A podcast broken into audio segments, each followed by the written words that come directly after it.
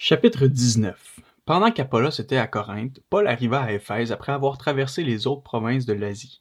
Il rencontra quelques disciples et leur dit Avez-vous reçu le Saint-Esprit lorsque vous avez cru?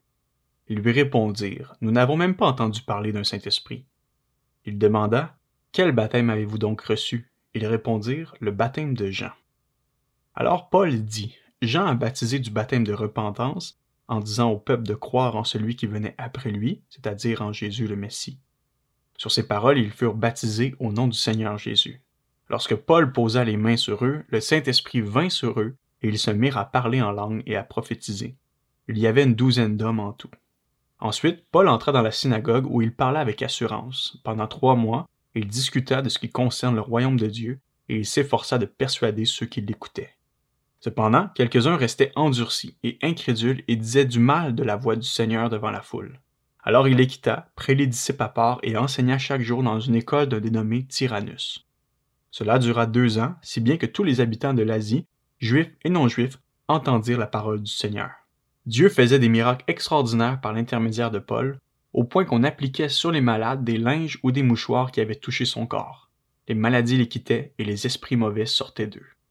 Quelques exorcistes juifs ambulants essayèrent de prononcer le nom du Seigneur Jésus sur ceux qui avaient des esprits mauvais. Ils disaient Nous vous conjurons par le Jésus que Paul prêche. Ceux qui faisaient cela étaient sept fils de Séva, un juif chef des prêtres. L'esprit mauvais leur répondit Je connais Jésus, et je sais qui est Paul, mais vous, qui êtes-vous Alors l'homme qui avait l'esprit mauvais en lui se jeta sur eux, les maîtrisa tous et les maltraita de telle sorte qu'ils s'enfuirent de cette maison nue et blessés. Cela fut connu de tous les habitants d'Éphèse, juifs et non-juifs, la crainte s'empara de tous et on célébrait la grandeur du nom du Seigneur Jésus. Beaucoup de croyants venaient reconnaître publiquement ce qu'ils avaient fait. Un grand nombre de ceux qui avaient pratiqué la magie apportèrent leurs livres et les brûlèrent devant tout le monde. On en estima la valeur à cinquante mille pièces d'argent. C'est ainsi que la parole du Seigneur se propageait et gagnait en puissance. Après ces événements, Paul forma le projet d'aller à Jérusalem en traversant la Macédoine et l'Achaïe. Quand j'y serai allé, disait-il, il faudra aussi que je me rende à Rome. Il envoya en Macédoine deux de ses aides, Timothée et Éraste, et resta lui-même encore quelque temps en Asie. À cette époque, il se produisit un grand trouble au sujet de la voix du Seigneur. En effet, un orfèvre du nom de Démétrius fabriquait des temples d'Artémis en argent et procurait un gain considérable aux artisans. Il les rassembla avec ceux qui exerçaient une activité similaire et dit Vous savez que notre prospérité dépend de cette industrie. Or, vous voyez et entendez dire que non seulement à Éphèse, mais dans presque toute l'Asie, ce Paul a persuadé et détourné une grande foule en disant que les dieux fabriqués par la main de l'homme ne sont pas des dieux. Cela risque non seulement de discréditer notre activité, mais aussi de réduire à néant l'importance du temple de la grande déesse Artémis et même de dépouiller de sa majesté celle que toute l'Asie et le monde entier vénèrent. À ces mots, ils furent remplis de colère et se mirent à crier Grande est l'Artémis des Éphésiens. Toute la ville fut dans l'agitation. Ils se précipitèrent tous ensemble au théâtre en entraînant avec eux Gaius et Aristarque, les Macédoniens compagnons de voyage de Paul.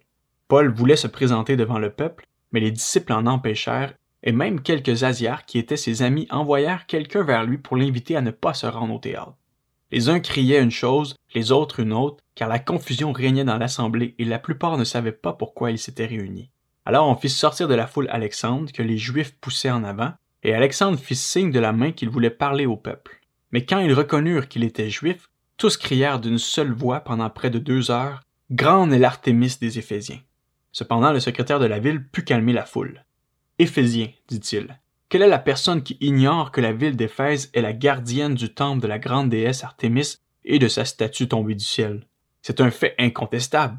Vous devez vous calmer et ne rien faire avec précipitation. En effet, vous avez amené ces hommes ici alors qu'ils ne sont coupables ni de sacrilège, ni de blasphème envers notre déesse. Si donc Démétrius et les artisans qui l'accompagnent ont à se plaindre de quelqu'un, il y a des jours d'audience et des gouverneurs, qu'ils portent plainte. Et si vous avez d'autres réclamations, cela se réglera dans une assemblée légale. Nous risquons en effet d'être accusés de révolte pour ce qui s'est passé aujourd'hui, puisqu'il n'existe aucun motif qui nous permette de justifier cet attroupement. Avec ces paroles, il congédia l'assemblée.